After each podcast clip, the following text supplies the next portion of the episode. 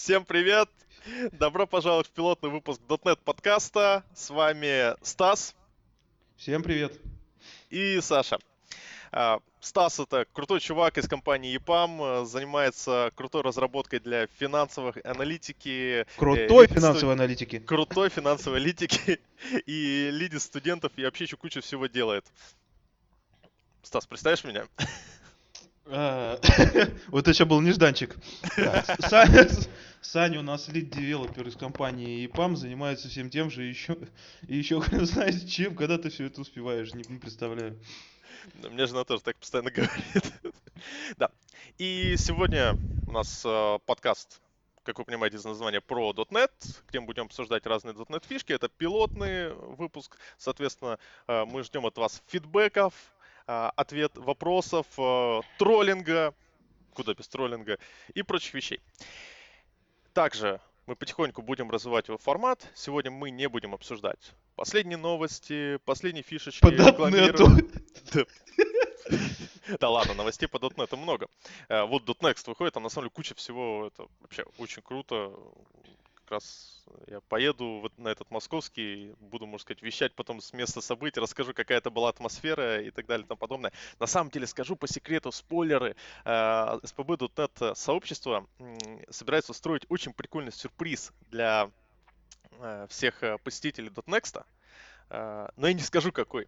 Ну, что еще не Ах, ты ж его еще не придумали. Uh-huh. Но планируется просто, вот э, есть огромная задача перетянуть э, с докладов Рихтера на ну, сообщество на весь этот сюрприз. Так, да. Ну, сегодня мы будем говорить о какой-нибудь такой, Стас, какой-нибудь такой холиварной теме, которую можно было бы взять и вбросить. Дефолтный метод интерфейса C-Sharp 8. Табы против пробелов, нет? Табы против пробелов. Не, на самом деле, C-Sharp 8 не за горами, уже он реально активно разрабатывается, и если посмотреть, э, это просто... Вот, ты помнишь, что вначале сегодня сказал хорошую фразу, э, что это релиз будет самый большой релиз C-Sharp, который когда-либо был, ну, кроме первого. Никогда либо был, за последнее время, ну, может быть, пару лет. Ну да, это просто взрывает мозг. Э, и по моим ощущениям, C-Sharp, вот, он реально становится вот почти что как скала.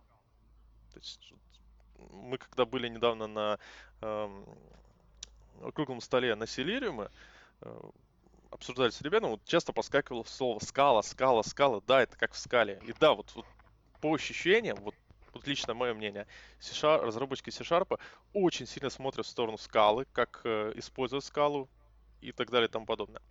Ну что ж, я думаю, давайте, давай самые холиварные темы.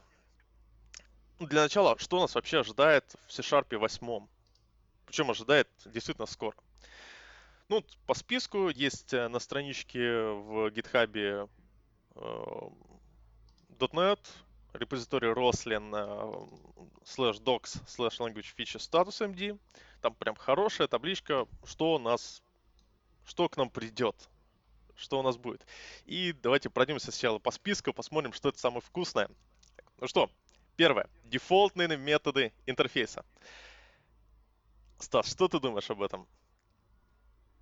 Я... Ну ты прям зашел с козырей. Может, Ладно, сначала...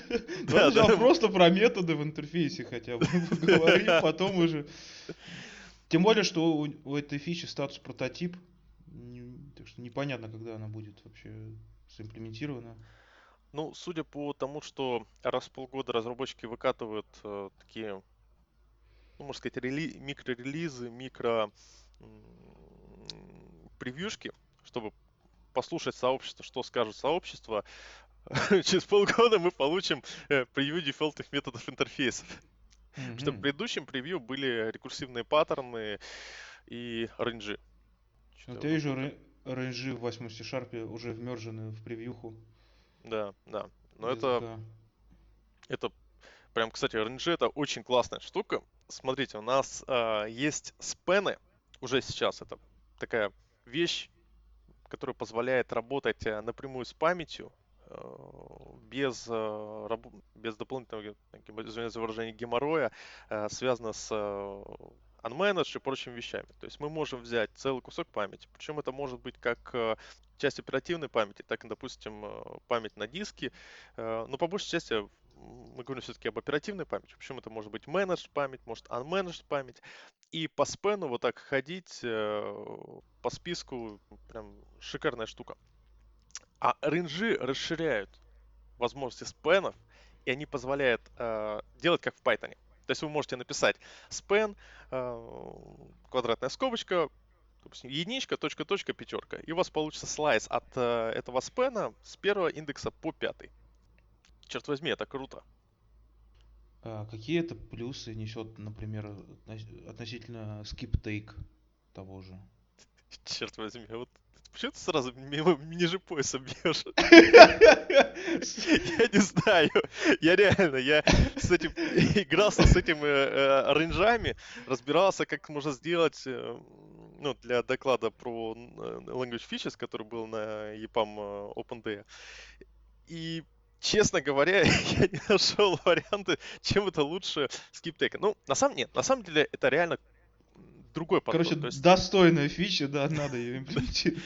Не, э, кроме шуток, эм, не забываем, что skip take это линку, то есть это enumerable. То есть когда мы работаем с энумератором, когда мы работаем с последовательностью объектов, э, в таком случае skip take будет э, ну, просто мега фич. Ну, ну, точнее, skip take является ну, нашим всем.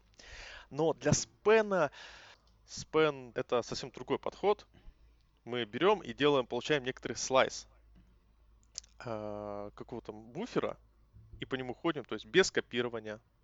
Enumerable это, как вы знаете, lazy подход. То есть у нас все выполняется в процессе. Каждый раз, когда мы вызываем энумератор, вся эта вот эта цепочка э, вызывается заново. А span это, по сути дела, вот такой менедж указатель на буфер. И если мы делаем range, то мы, по сути дела, получаем новый span, который очень легкий, не занимает много места в памяти, в котором будет внутри него э, сохранены некоторые рейнджи, э, и он будет смотреть на вот этот буфер, на вот эту часть буфера, на эту часть памяти. То есть вот такая это совсем другой на самом деле подход. То есть в тех случаях, когда нам бы нужно было бы делать э, велосипеды, честно, я сам делал такие велосипеды, теперь у нас есть спены и вот как дополнение к ним рейнджи. А я вот тут смотрю на GitHub в .NET Roslyn, и я вижу примеры использования, и там как бы это все дело имплементирует интерфейс iEnumerable. Дело в том, что сам range э, может э, и должен э, имплементировать iEnumerable. Мне вот непонятно преимущество вот этого range. То есть в чем это? Синтаксический сахар, что ли? Просто более короткая запись? Да, да. А, рейнджи могут быть использованы при паттерн матчинге, то есть ты можешь указать кейс, допустим, от 0 до 10. Вот ну, это уже сильный аргумент. Да, вот в этом плане здорово, но в текущем релизе, если честно, его не используют. На самом деле, в текущем релизе RNG, из того, что я смотрел, вот можно посмотреть в SharpLab, RNG, э, они сделаны исключительно для поддержки вот этого спенов и работы с памятью. Но в целом, да, на самом деле при паттерн матчинге это прям бомбически. Mm-hmm. Ну, единственное, тут такой сразу интересует, интересует вопрос. Окей, если у нас, ну, мы сейчас говорим об интерже, да, это будет удобно, здорово. Но рейнджи, ну, у нас там могут быть не только интержи, у нас могут быть DCML. То есть, представьте, у нас есть классический decimal, и как это все будет обрабатываться языком C-Sharp. Мне кажется, вот паттерн использование range ов э, для pattern matching а придет к нам сильно не скоро. Говорю, если сейчас посмотреть на range и... То ссылку я тебе скинул, да, да, там да. pattern matching как раз есть. Среди... Это proposal, это proposal, это идея. То есть э, по факту они... А, блин. Да, это... Proposed. Да, это такая как бы идея, о, смотрите, это будет неплохо. Но тут же, тут же возникает сразу масса проблем. Основные, вообще основная мотивация RNG вот расписана, да, вот это три поинта. Первый это для получения слайсов, то есть у нас есть буфер, и мы выделяем спан не методом э, спана, а используя range, такая более короткая нотация. И к вопросу о enumerable и take skip, ну, по сути дела, если мы используем take skip, мы получаем enumerable, то есть мы не получаем спан. И это вот э, ключевой момент. То есть так мы получаем спан, мы продолжаем работать вот с таким легким буфером, у нас никаких вот таких лишних uh, lazy evaluation и так далее и тому подобное. High-high performance код. А если мы будем использовать take skip, вот в случаях, uh, для, для чего представлен range, ну или там, last и прочее для таких индекс с домиком, то у нас такой возможности не будет. Вторую, вторая мотивация, правильно написано, это в pattern matching е. То есть вот switch, э, э, мы передаем какой-нибудь integer в switch case, и честно, сейчас о нем как-то даже не думаю, потому что, ну, во-первых, э, а как поддержать decimal? То есть тут, получается, у тебя будут исключительно integer ы, это такой совсем странный range. То есть у нас как бы появляется мега фича языка, которая применима только для целых чисел, и все. Ты вот. уверен, что это только для целых чисел? А, yes, а как ты сделаешь range э, с э, десятичными числами? Допустим, кейс от полтора, ну, написать switch кейс полтора точка, полтора точка два с половиной. Типа полтора точка точка два с половиной. Просто при таком раскладе а, непонятно, как это все нормально парсить. На самом деле разработчики C-Sharp очень круто, там компилятор очень круто, Нет. точнее лексер. Угу. Погоди, ты же передаешь позицию в коллекции, она не может быть не целой. А так нет, в этом фишка, что pattern match, а как pattern matching тогда разберет, э, э, это же сопоставление с образцом. То есть у нас является образец. А, ну да, да, да. Да, и это, э, по сути дела, отрезок, допустим, от 0 до 10. Если они его расширят, вообще нотацию рейнджа, э, чтобы можно было использовать, например, не знаю, буквы, спец- спецсимволы, или же вообще э, использовать, э, я не знаю, какие-нибудь, как раз использовать range и э, коллекции при pattern matching е, то есть мы можем сравнить объект по mm-hmm. э, соответствию, попадает ли он в какой-то редж э, коллекции. Ну, например, у нас, представим, у нас есть э, коллекция букв Э, A, B, C, D и так далее и тому подобное. Э, и мы используем pattern matching, чтобы понять, что э, вот эта наша буква попадает в, допустим, первые 10 элементов этой коллекции. Mm-hmm. В таком случае это было бы интересно, это работало. Но классическая проблема. Я тут пытаюсь вспомнить жизни, когда мне это бы пригодилось. Что-то вот все, слушай, вижу, да, range имплементирует iNumberable int. То есть это реально только int. Да. Причем, кстати, на самом деле в текущей имплементации, которая там в превьюшке, э, ее, ну из того, что когда я последний раз смотрел, там ничего такого не было.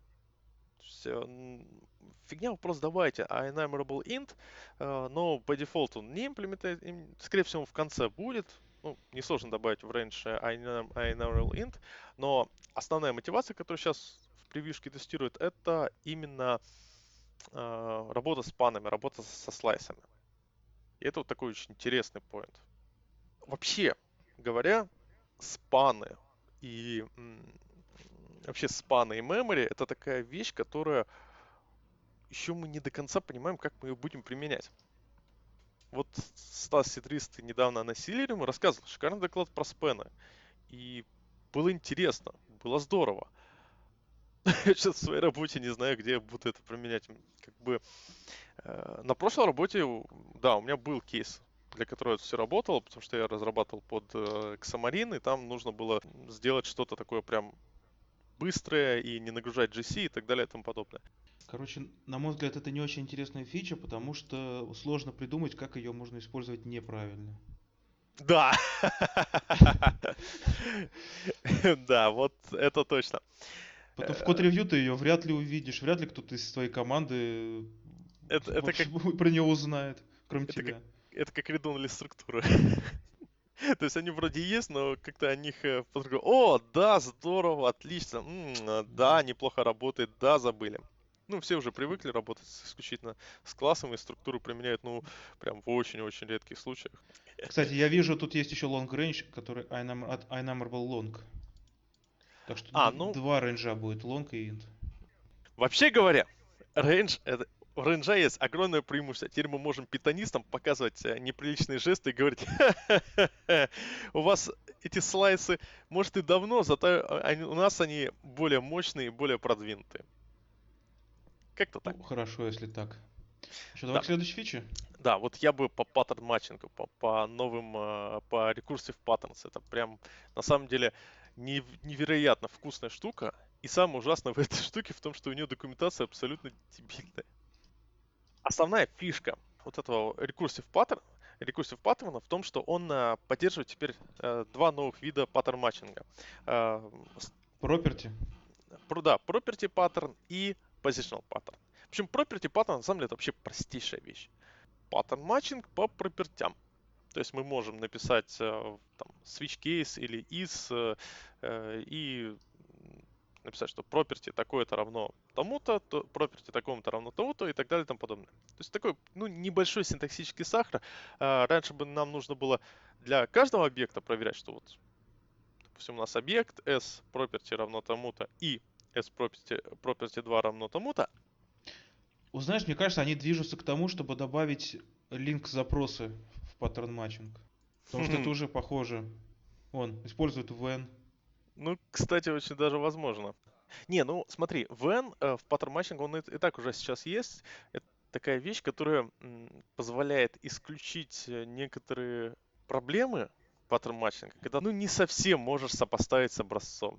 Property pattern, идея простая ты просто пишешь э, switch case, объект, фигурная скобочка и просто перечисляешь пропертя равно двоеточие объект, пропертя, двоеточие объект и так далее и тому подобное. То есть такой очень-очень простой кейс, простой pattern matching, очень-очень банальный. Но это на самом деле не так интересно по сравнению с positional паттерном. Positional паттерн, он гораздо интереснее потому что мы можем не перечислять номера property и так далее и тому подобное, а мы просто можем писать switch, тип, с которым мы работаем. Дальше открывается скобочка и просто перечисляем э, объекты, с которым э, данная система, ну, его э, содержимое будет сравниваться. Причем для этого используется метод deconstruct. И это, черт возьми, невероятно круто. Так вот, главная фишка вот этого positional паттерна то, что это невероятно похоже на то, что есть в скале. Реально, в скале positional pattern, то есть использование э, ну, их аналога деконстракта, по-моему, decompose или как-то так это называется, применяется практически везде и всегда. Вот все четкие ребятки это применяют, и это здорово, это очень удобно. То есть тебе нужно, допустим, сравнить, что тебе пришел объект пользователь с именем таким-то, возрастом таким-то и так далее и тому подобное. И ты просто пишешь switch, ну, if uh, user is uh, с большой буквы, ну, тип user, скобочка открывается и дальше. Имя, запятая, возраст и так далее и тому подобное. И это перечисляется, это закрывается. И это просто невероятно удобно. А самое главное, если мы работаем в switch кейсе элементе, мы можем сделать uh, capture этих uh, объектов. То есть ты можешь написать не, сравни, не сравнивать параметр. У тебя, представим себе, есть объект пользователь, у которого есть э, имя и возраст. И ты хочешь получить возраст этого пользователя. Соответственно, ты можешь написать if user is, э, я не знаю, user, скобочка открылась, Александр, дальше запятая и дальше var age. И ты теперь переменную захватываешь и можешь использовать его дальше в условии if. То есть это вообще на самом деле невероятно удобная штука, которая позволяет, ну... Писать пос... нечитаемый код. Ну нет, нет, слушай, на самом деле так бы тебе нужно было писать портянку ifов, if, user, э, if объект такого-то типа, то есть и если объект типа user, проверить его на типизацию, потом проверить каждую property на сравнение, ну то что сравнить каждую из пропертей, после этого забрать в переменную вот этот тип и так далее и тому подобное. Это, черт возьми, не очень. Это действительно неудобно, не здорово и много. А так у нас просто все это в одну короткую строчку. Если property pattern выглядит немного, ну, стрёмненько, хотя логично, то positional pattern это прям кошерность. Вот, прям действительно вот такой кошерный, кошерный паттерн. А с учетом того, что у нас есть универсальный underscore, который означает, что пропускаем. Мы, например, представим, у нас есть объект, у которого три property в positional pattern. То есть э, три метода, три параметра в методе deconstruct. Мы можем легко, непринужденно написать, а нам нужно сравнить, допустим, только по возрасту. То есть мы вот эти параметры просто указываем underscore и пропускаем. Я, я думаю, это без характерного примера не очень понятно, поэтому я думаю, давай все-таки лучше обсудим, нужно ли это. Почему ты считаешь, что это нечитаемо? Я считаю, что это может быть сделано нечитаемо, если, если у человека, у, я боюсь называть такого человека программистом, если у человека есть специальный навык. Это да. Не, ну, так, на самом деле, если поговорить о философии, о философском вопросе, я уже давно задумываюсь о том, что язык C-Sharp идет немного в сторону усложнения, и это приведет к тому, что у нас наш код станет гораздо хуже из-за как раз наличия большого количества таких программистов. Да, я немного поясню идею. Когда мы пишем на, на F-Sharp или на скале, что мы думаем? Черт возьми, мы специально... Скажем так, я знал, что я пойду писать на F-Sharp, поэтому я пойду и буду разбираться во всех его фичах, буду пытаться использовать его правильно и так далее и тому подобное. То есть, когда человек идет разрабатывать на сложном языке программирования, на таком как F-Sharp, или Scala, он отдает себе отчет. Он понимает, какая ответственность на него взята, какой он берет на себя ответственность. А вот если в такой популярный язык программирования, как C-Sharp, появляется вот много таких фич, которые позволяют сделать те вещи, которые уже есть, но сделать их, возможно, проще, но немного сложнее и с некоторым теоретически возможным дополнительным балконом, то наверняка появится куча разработчиков, которые приходят и говорят, нахрен мне сидеть со всем этим разбираться, я буду делать фигак-фигак и в продакшн, я не буду думать, как это сделать красиво, я буду делать это на отвали. И это вот действительно серьезная проблема. Одно дело, когда ты отдаешь себе отчет, что ты идешь в сложный язык, у тебя большая ответственность, но это же как бы general purposes язык, который как бы используется везде и множеством разработчиков. И это, возможно, приведет к тому, что на C-Sharp сложно будет писать простой код. Но это сейчас уже это к вопросу об антипод Go.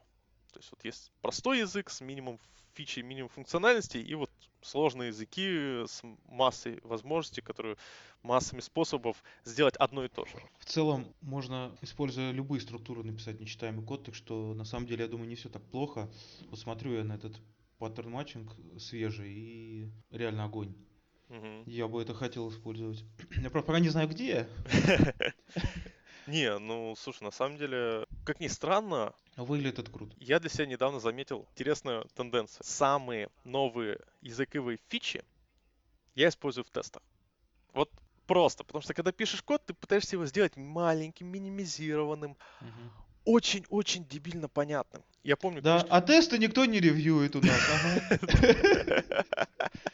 Не, ну просто когда ты пишешь код, ты, наоборот, стараешься сделать его очень маленьким, э, дистиллировать, разбить на части и так далее и тому подобное. А тесты, давайте честно, тесты — это обычно большая портянка, набор, куча, куча наборов тестов. И у меня лично получается, что если читать по строчкам, то строчек тестов я всегда пишу раз в пять больше, чем строчек, собственно, самого кода. И там уже начинаешь продумывать, ага, вот тут у меня неплохо зайдут тюплы, кортежи. Вот тут у меня шикарно зайдет деконстракт для вот этого внутреннего классика, который используют для того, чтобы все моки засунуть в одно место. И так далее, потихоньку. И в итоге, да черт возьми, я лично начал использовать экспрессионы в пропертях и методов, в первую очередь, именно для тестов. Потому что для основного продакшн кода это было всегда как-то стрёмно. Ты думаешь, блин, там надо еще это протестировать, а вдруг кто-то не поймет, а вдруг кто-то придет скажет, что зачем это нужно, я не, я не понял, а тут у нас еще придут фуллстеки и так далее. Нет. Вот конкретно в тестах эту штуку, я думаю, мы начнем использовать. Причем, черт возьми, ребята, это ассершены. Вы представляете, как круто можно будет делать ассерты на э, паттерн матчингах? И сверчки такие. Да. Не, я водичку пил. В тему просто было. Ребята, представляете, что если мы будем делать это, это, это? И тишина такая ответ. Нет, не представляем.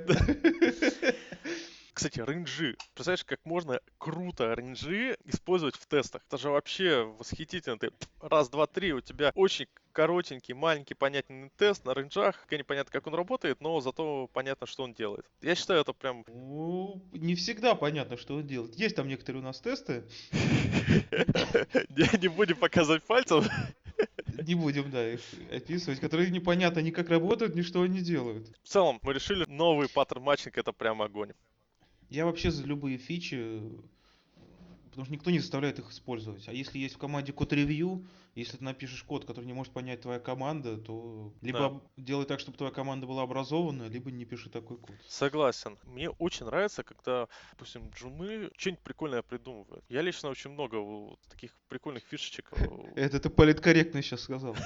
Не, я нормальных фишек. Понятное дело, что часто они какую-то херню делают, но это нормально. Мне очень нравится, когда джуны делают что-то новенькое, интересное. Реально, на код-ревью ты приходишь, смотришь, такой, а, какой бред! А потом, да нет, нет, логично. Срочно в продакшн. Нет, так смотришь, да нет, логично, удобно. И ребята просто придумывали какой-то интересный подход, интересный метод, ну, банально интересное название метода и начали применять его. Это, да, это удобно, это здорово, надо это использовать. Я сам тоже учусь у джунов, потому что у них иногда более свежий подход, э, и если его не критиковать по умолчанию, не говорить, что фу, ты джуниор, делай, как я сказал, тебе нужно только в этих рамках работать. Если дать им свободу, у них получается гораздо более интересное решение. А знаешь почему? У меня есть теория. Давай. Потому что джуны читают, может быть, те же самые книги, что и ты, только более свежие издания, где уже есть новые фишечки языка. И статьи читают более новые, где уже есть свежие фишечки языка. Поэтому ты от них и узнаешь про новые фишечки языка. Не, фишки... А что, нормальный подход? Кстати, да, да. Не, на самом деле это банальная ситуация с одной из преимуществ код-ревью. Вообще, одно из преимуществ код-ревью, то, что ты ревьюешь код и учишься у людей. Так. Поддержу. Да. Ну что, к следующей теме? Да, я думаю, у нас сейчас ра... обс... обсосим на обсосем обсосем, обсосем. Обгладаем, обгладаем косточкой дефолтным методом интерфейсов, потому что... Как... Между дефолтом и имплементацией Да, дефолтный... Методов. Дефолтный интерфейс methods. Ладно, почему это плохая фишечка? Потому да. что ее можно очень просто использовать неправильно. Самая первая проблема, которая всплывает в голове при упоминании дефолтных методов интерфейсов, это множественное наследование, которое у нас было в плюсах. Да, да, да. Как раз обсуждали, что мы так долго отходили от множественного наследования. Мы так долго-долго перестраивали наш подход к разработке. О том, что ребята, нам не нужно множественное наследование, можно без него жить, что мы уже привыкли, что давайте хотите, давайте честно, ребят, мы вообще сейчас живем без наследования. Серьезно, ты вспомни, когда последний раз ты делал большие портянки из, там, не знаю, пяти уровней наследования и так далее и тому подобное. Можно я сейчас открою страшную тайну? Давай. Никогда. Я тоже, я, честно, когда у меня, когда я ловлю себя на мысли, что нужно сделать три уровня наследования. Ну, два это еще нормально. Два это есть конкретные кейсы. Допустим, абстрактный класс и множество его реализаций. Ну, например, кстати, как раз паттерн матчинг для этого очень неплохо работает. Когда, допустим, мы хотим сделать что-то типа такой мини-монадки. А когда мне нужно три уровня наследования, четыре, пять, я тоже сразу представляю какой-то ужас, к чему это приведет, а главное, мне сразу возникает вопрос, а зачем? потому что объекты в реальной жизни, вот доменные объекты, которые мы пытаемся организовать через наследование, они редко являются наследниками друг друга. Даже ну, вот... по крайней мере, когда у тебя там 3, 4, 5 уровней наследования, то, конечно, это даже, да, не являются. Это я, я представляю себе вот классический пример. У нас есть юридическое лицо, компания и, например, ООО «Рога и копыта». Вот вроде типа три уровня наследования. Юридическое лицо, компания и ООО «Рога и копыта». А тут у нас фигак и ИП. Да. И все. Я такая, опс. И мы, доб- и мы добавляем объект из ИП. Угу, угу, да-да. Ну, это на самом деле старая тема. Еще в Gang of Four ребята писали, что в любых, любой непонятной ситуации вам нужно использовать агрегацию вместо наследования. Так что... То есть это настолько давно они все это поняли, но тем не менее все равно многоуровневое наследование все равно продолжает использоваться, несмотря на то, что давным-давно ребята высказали такую мысль. Я вот прям поражаюсь. Потому что у нас же на проекте тоже есть там 8 уровней наследования. Это просто трендец. Да. А у меня вот коллега с прошлой работы очень хорошую мысль сказал, что вообще схема наследования она прекрасно применяется, прекрасно объясняется, когда вот нужно людям объяснить, что такое наследование, на примере UI-ных интерфейсов. На примере UI-фреймворков, когда у нас есть кнопочка, текст view, Canvas и так далее и тому подобное. То есть там VPF, WinForms и прочее. Для этого наследование прекрасно подходит, и, как правило, только для этого. И каких-то там, не знаю, технических вещей. Для отображения бизнес-логики, для бизнес-моделей, ну, правда. И тут, получается, говорим про дефолтный метод интерфейса. И я, если честно, вообще не думаю про наследование. Ну, То есть, вот, получается, мы и так можем сейчас себе отстрелить ногу длинной цепочки наследования, а то, что теперь у нас появляется еще один способ выстрелить себя в ногу за счет множества наследных дефол- интерфейсов с дефолтной имплементацией, ну, mm. еще одна дырка. И так нога продырявлена просто да не могу. Плюс все же, я так понимаю, идет к тому, что бизнес, э, бизнес-объекты будут э, сдаваться интерфейсами, а не классами. Да, да, это трейты. Это, кстати, вот действительно сейчас, э, если посмотреть современные тренды, общаясь с людьми, потихоньку очень многие переходят на режим, на вариант работы с DTO через интерфейсы. Точнее, с, не с DTO, а работа с доменными сущностями, с entities, через интерфейсы. Каюсь, я попробовал, и мне понравилось. И я не хочу обратно. Вот-вот. Это довольно удобно. Э, я не знаю, я даже недавно смотрел вот видео Clean Architecture for ASP.NET Core. Я думаю, на следующем выпуске мы будем его разбирать по косточкам, потому что, ну, прям не знаю, там столько таких моментов, которые можно было бы а, подразобрать. Я думаю, даже можно пригласить гостя. Ты хотел сказать подразосрать? Подразосрать. Так вот, ну это такой небольшой, небольшой вброс на следующий выпуск. Так вот, и там докладчик, Solution Architect, крутой дядька, рассказывал, показывал пример второго приложения, которое написано, переписано на Clean Architecture. И когда он показал, вот смотрите, у нас тут есть сущности. Они представлены обычными классами, и они мутабельны. Я так смотрю, я так, черт возьми, где тебя, парень, откопали?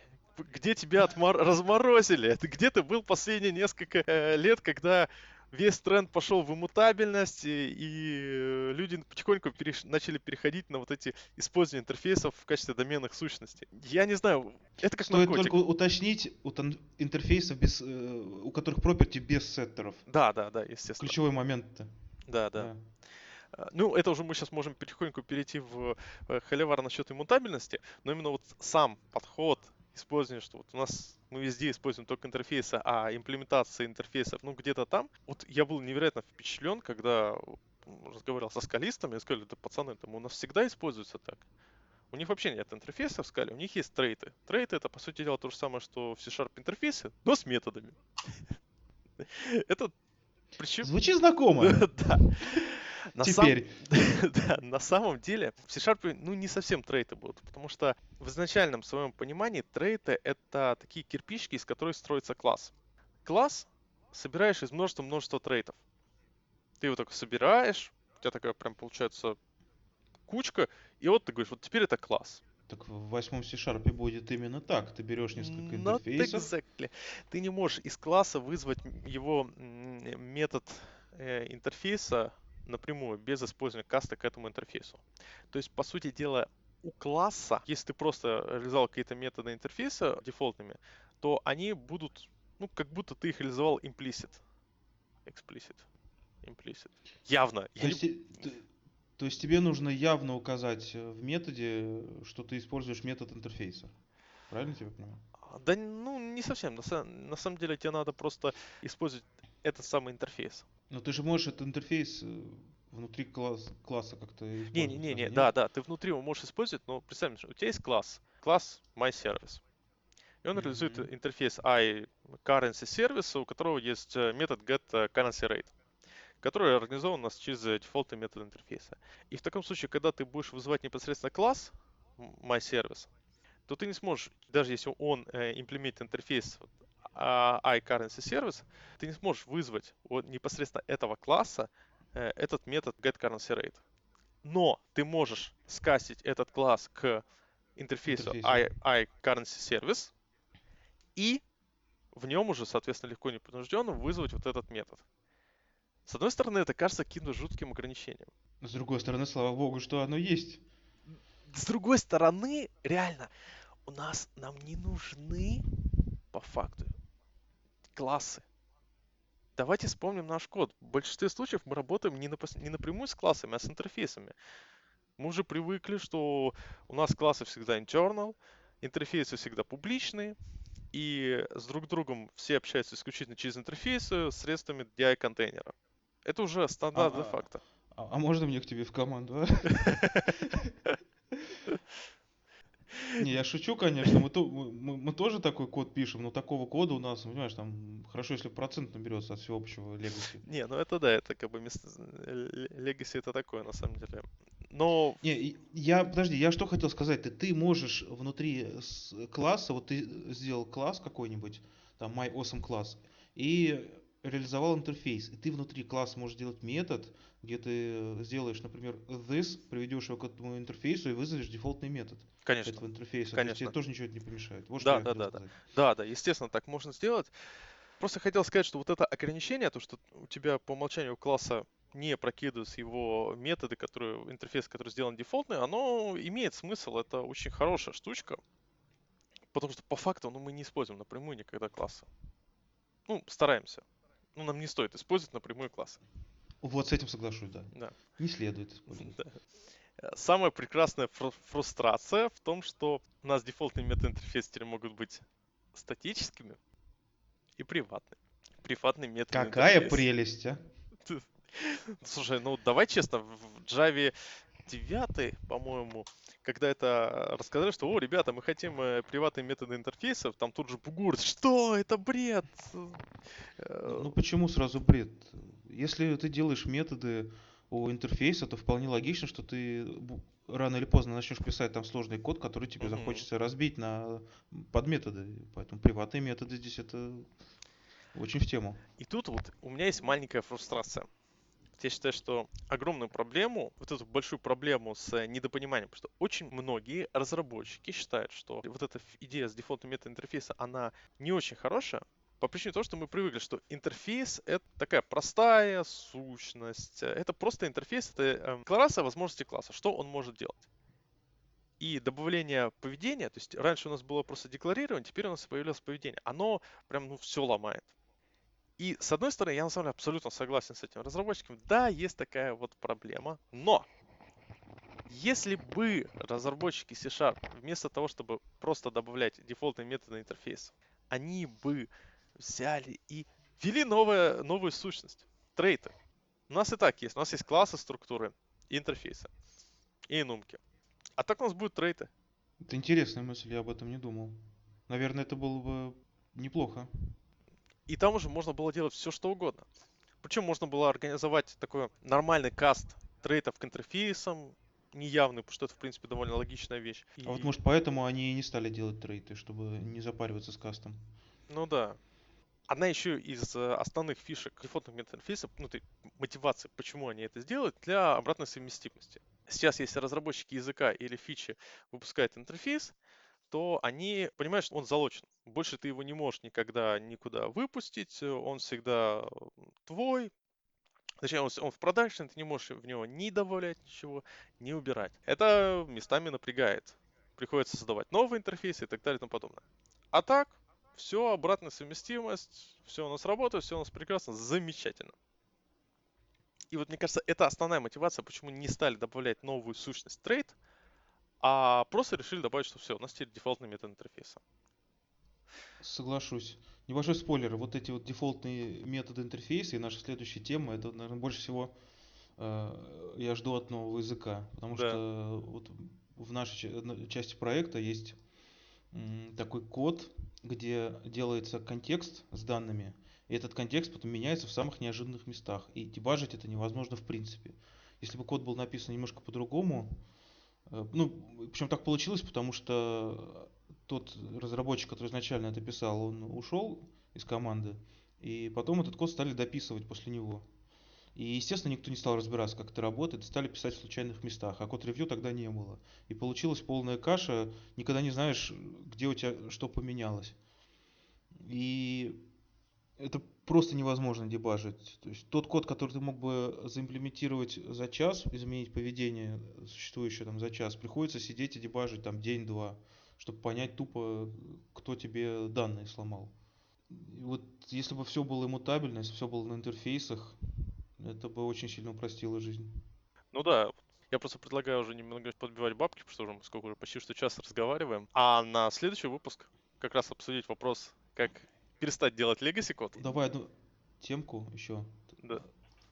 Это по поводу того, что мы час разговариваем, это ты, конечно, зря упомянул, потому что наш дорогой слушатель, я, кстати, надеюсь, что он будет не один все-таки, э, увидит у себя на таймере там 8 минут, и фразу мы уже час разговариваем.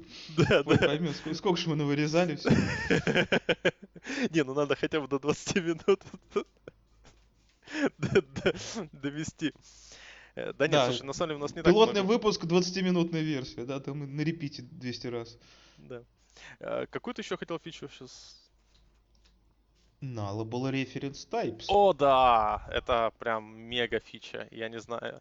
Э, я считаю, что это фича, которую настолько не хватало в языке программирования C-Sharp, что... Задаешься вопросом, почему они не сделали этого сразу? Ведь они же сделали Nullable Structs.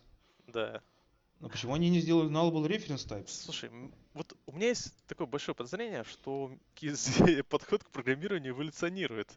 Ну, это и, безусловно. Да. И тогда просто даже не задумывались. То есть, э, не, возможно, задумывались и не случайно начинали ну, добавлять какие-то новые прикольные фишки.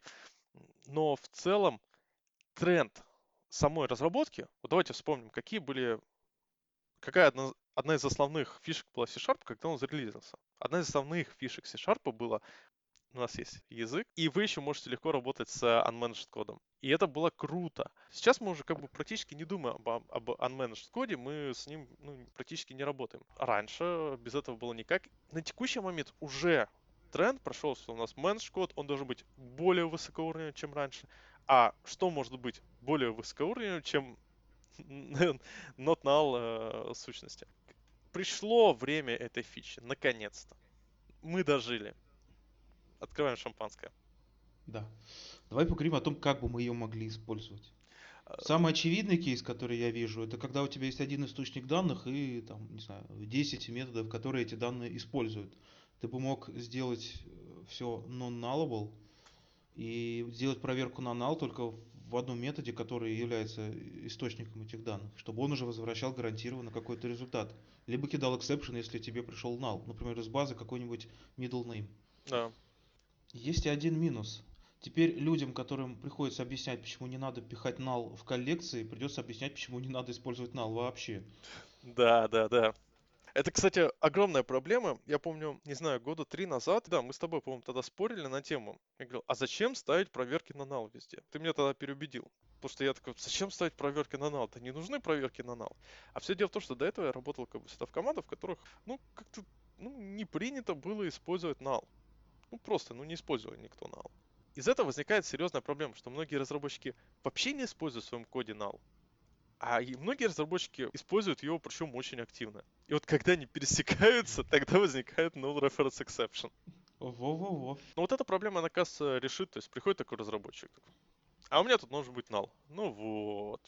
От второй приходит. А у меня тут не null точно. И такой, ну вот. Все хорошо, все прекрасно.